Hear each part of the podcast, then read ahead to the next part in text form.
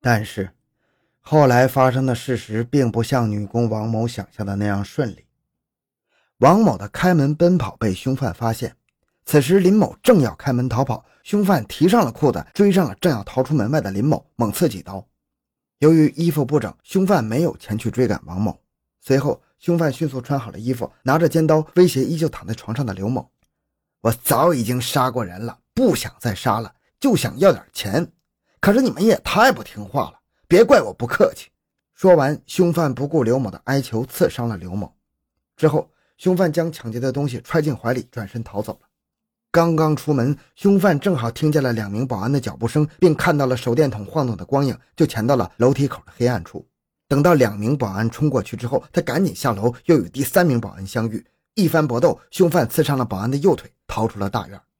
办案民警迅速将受伤的女工林某、刘某、保安送到医院。不久，女工林某因为伤势太重，失血过多，死在了急诊室里。由于抢救需要，大量人员进入现场，对犯罪嫌疑人现场足迹的提取造成了很大的困难。经过勘验现场，办案民警在室内提取了两枚较为模糊的犯罪嫌疑人的足迹，在楼梯口外还发现了一趟隐隐约约的逃走足迹，足迹一直延伸到公路边消失了。因为下着大雨，不等办案民警提取样本。那趟逃走的足迹就在雨水的冲刷之中无影无踪了。由于犯罪嫌疑人说过似乎与四幺四女工被杀相关的话语，如“又赶上下雨了”“我早已经杀过人了”之类，加之此人的相貌特征也与郑德才对四幺四案件分析一致，县公安局决定将此案件与四幺四女工被杀案并案侦查。有了现场目击者对犯罪嫌疑人的描述，专案组开始在全县范围内对凶犯进行搜捕。办案民警组织当地民兵群众开始了大面积的排查工作。大雨渐渐停了，这时县公安局幺幺零指挥中心接群众电话报警称，在县城西边的一个铁路涵洞附近发现了一名受伤女子。当地的巡逻民警最先赶到现场，和幺二零的急救医生一起将伤者送到医院抢救。女子恢复了生命特征，大难不死。经查显示，受害人蔺某，女。三十四岁，是该县某工厂食堂的一名采购员，每天外出采购蔬菜。这天凌晨五点多，蔺某骑着车前往菜市场的途中，经过铁路涵洞的时候，被犯罪嫌疑人拽下自行车，身上钱财全部被抢。在反抗搏斗中，蔺某被犯罪嫌疑人用尖刀捅刺了两刀。调查得知，女工蔺某性格温和，比较内向，平时就是买菜做饭，与外人交流不多，少有纠纷，不存在明显的矛盾迹象。从受害人的亲属关系排查，蔺某夫妻感情较好，丈夫是本县某公司的会计，为人低调，工作表现良好，不具备作案时间。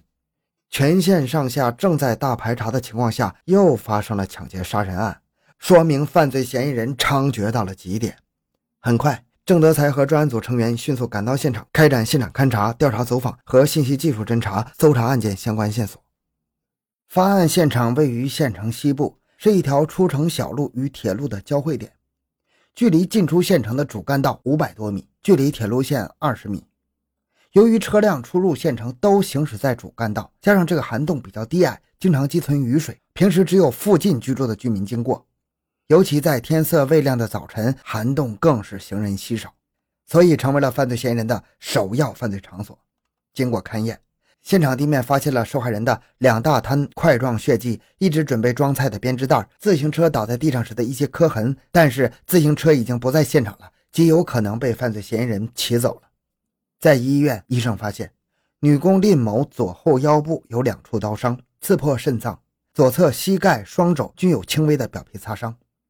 专案组办案民警赶到了医院，但是蔺某一直处于昏迷状态，无法提供犯罪嫌疑人的特征描述。好在有一名现场目击证人为蔺某及时获救，案件尽快侦破，提供了有力的证言。早上五点左右，目击证人汪某与朋友打牌之后，独自一个人骑着摩托车回家睡觉。快到涵洞的时候，有一段弯路，汪某发现一名男子骑着自行车飞快地与自己擦肩而过。当时汪某被吓了一跳，刹车骂了一句：“找死啊！”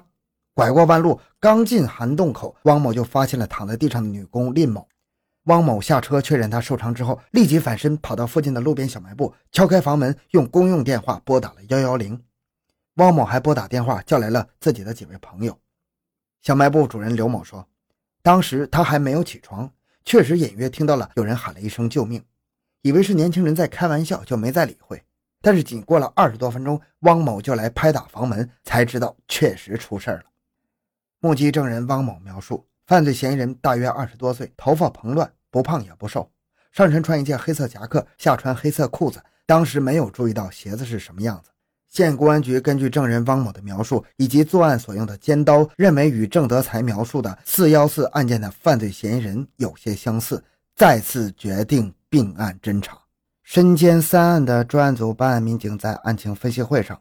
综合前期的现场勘查、调查走访情况，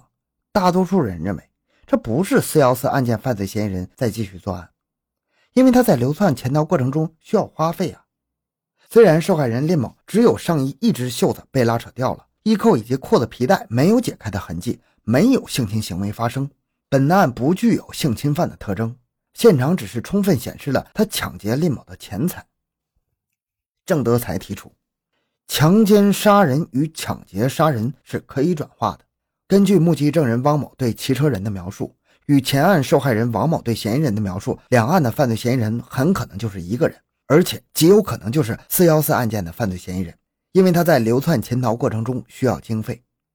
他建议全体办案民警积极会同治安大队，对全县的录像厅、旅店进行调查了解，查找可疑信息。要进一步的发动群众查找举报这一嫌疑人。中午十二点，刚刚结束了分析会，还没等专案组负责人喘口气，办案民警气喘吁吁的到专案组报告：根据群众举报，我们在县城西部的一处街心花园，也就是距离铁路涵洞案发现场三公里处，发现了一名与铁路涵洞案发案现场目击证人描述形象非常接近的男子，正在一家小酒店里喝酒。他二十多岁，头发蓬乱，身高、体貌、年龄符合案发前目击证人的描述，唯一不同的是服装，下身穿着一条灰色裤子，上身穿着一件崭新的白色夹克，脚上的一双皮鞋崭新，显然是刚刚购买的。我们把他扣留了。办案民警把这名男子带到了专案组，经过询问，男子说自己名叫宋小明，县城关鹤坪村村民。专案组领导和郑德才眼前一亮。鹤坪村这个名字对他们来说是再熟悉不过了。嫌疑人宋小明是鹤坪村有名的大老实人，性格内向，从不与人争论长短。有时本村同龄人歧视他、挖苦他几句，他都是听之任之的，从没有发现他有过任何劣迹。虽然有时候行为稍稍与众不同，如看女人的视线比较死板，但是村里人都认为他稍有神经质，都不以为然。因此。在四幺四案发之后，就没有把他列为嫌疑人。虽然宋小明体貌特征与足迹分析大体一致，世上体貌特征相似的人有的是，所以不少群众认为宋小明不会是四幺四案件犯罪嫌疑人。办案民警认为宋小明虽有嫌疑，但是没有直接证据。经过慎重考虑，请示了领导之后，对宋小明先予以隔离审查，待足迹鉴定有了明确结论之后，再进行系统审讯。为了审慎办案，郑德才在县公安局领导及民警的大力支持配合下，带着嫌疑人宋小明在接近现场条件的麦田的麦垄中重新走了一趟足迹，提取其步幅、步态等特征。夜晚，郑德才顾不上休息，随即对宋小明的足迹样本与四幺四案件现场提取的足迹样本进行认真的比对检验。直到半夜，他的脸上才终于露出了喜悦的笑容。就是他，他就是四幺四案件。真正的嫌疑人。凌晨，当郑德才和技术人员到专案组负责人房间的时候，负责人刚刚入睡，一阵急促的敲门声惊醒了他。他起身开门，郑德才和技术人员一起走了进来，兴奋地将石膏足迹放到了负责人的办公桌上，肯定地说：“特征完全一致，他就是真正的作案者。”在检验做了认定结论之后，对宋小明突审的同时，郑德才又全力以赴地投入了制作鉴定书的过程。很快。他出具了足迹鞋印鉴定书和足迹赤足印鉴定书及足迹步幅特征三份同一认定的鉴定书。宋小明，县城关鹤坪村村民，男，二十一岁，身高一米七一，走路低头，上身前倾，与郑德才先前分析推断的基本一致。经过三天三夜的紧张突审，犯罪嫌疑人宋小明尽管开始是百般屌赖或者是不予抵赖，但是后来在科学证据面前和充满胜利信心的办案人员的强大攻势下。最后不得不交代了三次抢劫、强奸、杀人的犯罪事实。根据宋小明的交代，办案民警在杂草丛生的下水道边草丛下找到了其作案使用的尖刀，而尖刀的长度、宽度、刀刃形状与受害人身上遗留的创面完全吻合。办案民警还按照宋小明的交代，在野外找回了他扔掉的解放鞋。至此，四幺四案件真相得以完全解开。一九八三年九月二十日，一声枪响结束了宋小明可耻的生命。好，这个案子就讲到这里。小东的个人微信号六五七六二六六，感谢您的收听，咱们下期再见。